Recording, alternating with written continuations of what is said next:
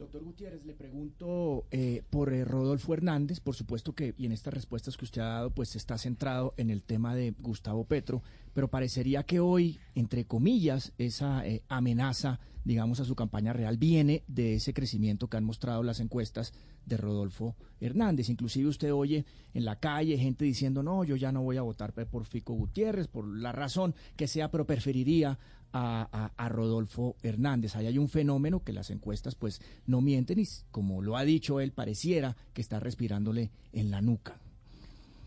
Pues Juan, yo lo que siento en la calle es todo lo contrario. y no que gente diciendo que no va a votar por nosotros, sino que cada vez más gente va a votar por nosotros. Y antes todo lo contrario, el problema me les volví yo, porque recuerden lo que pasaba hace unos meses. Hace unos meses nosotros estábamos para allá con un 2-3% y estamos cercanos al 30%. Y quien aparecía segundo en las encuestas era él. Y se desplomaron. ¿Qué, le ha, ¿Qué ha pasado en los últimos días? Él le ha ganado básicamente unos puntos a Fajardo y ha crecido. Pero nosotros estamos sólidos y vamos hacia adelante y seguimos creciendo, vamos a los debates. Pero yo también le hago una reflexión. Aquí hay gente que ha tomado banderas, entonces toman la bandera de la corrupción.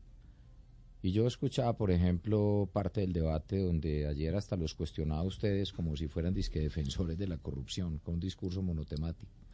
Y yo pregunto, ¿cómo alguien que dice ser el adalid de la lucha contra la corrupción es el único que tiene un proceso hoy y está a punto de ir a juicio en menos de un mes y medio por corrupción?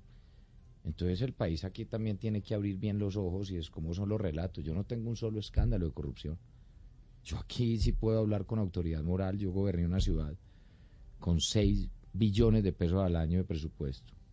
Unas empresas públicas con más de 20 billones de pesos al año de presupuesto. Y gobernamos con transparencia. Entonces es muy fácil tener un discurso monotemático, monotemático, monotemático, donde cuestione a todo el que le pregunta por algo como los cuestionó ustedes ayer.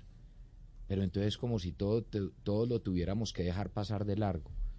¿Y dónde está el debate? Y dónde está la argumentación y cómo alguien que hoy tiene un proceso de corrupción grave posa como una ley de la lucha contra la corrupción. Yo sí los invito a que revisen los procesos.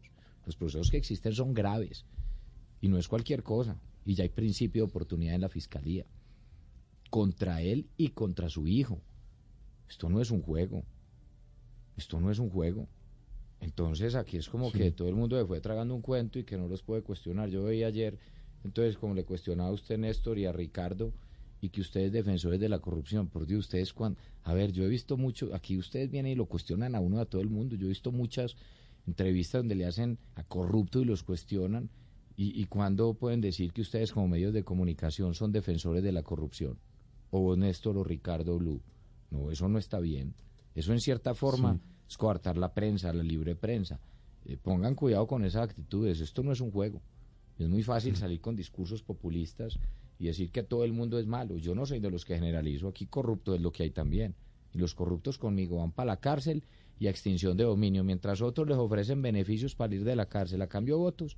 Yo le ofrezco a los corruptos cárcel, penas más duras y extinción de dominio sus bienes. Solo le hago una precisión sobre eso, doctor Federico. Si usted llega a pasar a segunda vuelta, como dicen las encuestas, ¿no? que usted es el segundo y que habría segunda vuelta, ¿usted haría una alianza o le pediría a Rodolfo Hernández una alianza pensando en la segunda vuelta? Con esta consideración que usted acaba de hacer. No, yo hablo, yo le hablo a las bases. Yo le hablo a la gente. Yo me, yo también me dedicaba a recibir ataques de parte de él que se dedicó a atacar a todo el mundo. Yo no soy de los que sufro de complejos de superioridad moral o me creo el único bueno y el mejor. Que hay gente bueno en muchos sectores. Yo sí creo que hay muchas cosas que el país tiene en riesgo pero yo sí los invito a profundizar un poco más sobre la realidad de lo que está pasando en el país y sobre muchas candidaturas que dicen ser adalides de esas luchas cuando lo que sí tienen son procesos muy graves.